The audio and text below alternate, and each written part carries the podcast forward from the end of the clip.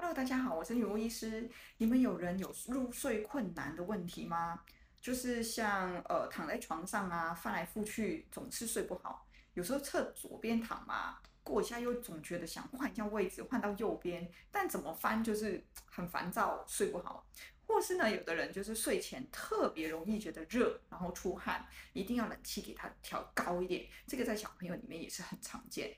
或是有一些人就会像我一样，就是睡前特别。就是停不下来，脑袋要一直这样子动动动，想事情，想东想西，想小孩，想工作，什么都要想。患者也要想一下，学生也要想一下，有的没的，别别人的事情都来想一下。如果你有这些问题的话，建议你先检查一下，你是不是胃里面有停水的人。那这种人呢，有几种检查方法啦，哈，像我们教学的话，就可以在胃里面去做一个呃正水音的检查，哈。如果你在一个快速的正压的情况下，胃的这个地方会有水波动的声音，那就代表里面是有一些水停滞在里面的。再来就是说，有一些人哦，他可能喝水不是很喜欢，呃，一次喝太多。只能一次喝一口，如果一次喝太多的时候会觉得胃不舒服的，或是说他本身走路的时候会觉得胃里面晃来晃去，有水在里面晃的，或是有一些患者呢，他是容易有胃食道逆流或是胃酸的，这一些人都代表他胃里面是有停水的哦。那这些人呢，如果你是想晚上睡好一点哈，尤其是入睡的部分，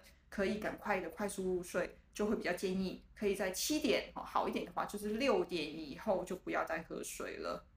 因为呢，这种胃停水的体质呢，它如果平时站着哈，站着的时候呢，它里面的水水平线的状态是这样子的情况下，还没什么事，但如果它躺平的时候呢，诶，它的水平线会往上逆，所以有很多的一些。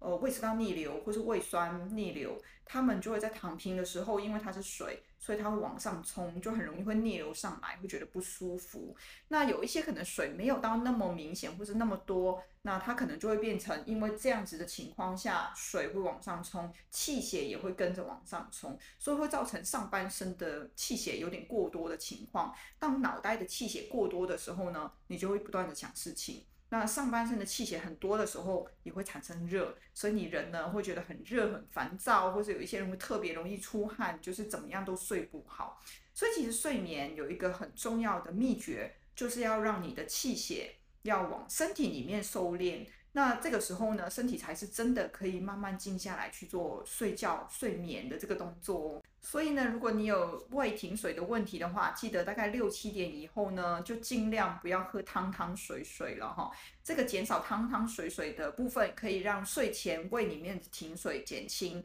那这样你躺平的话，就不容易有所谓的气血上冲，造成身体会烦躁啊，或是一些胃食道逆流的一些情况。那当然就是说，呃，我们在临床上很常见，在这样子建议患者，或是我在教学生的时候，他们也会跟我讲说，可是女巫医师，我这样子的话，我口会很干，怎么办？如果你是以上这种体质的话，建议可以先找上过我课的一些医师同学，先把里热的问题给处理好。如果处理好体质的问题的话，我想减少喝喝汤汤水水的部分，应该就不困难。那这样应该是蛮有助于睡眠的，大家可以试试看哦。最后呢，如果你对古中医有兴趣，也有想听的主题的话，记得留言跟我说。那我们下次再见喽，拜拜。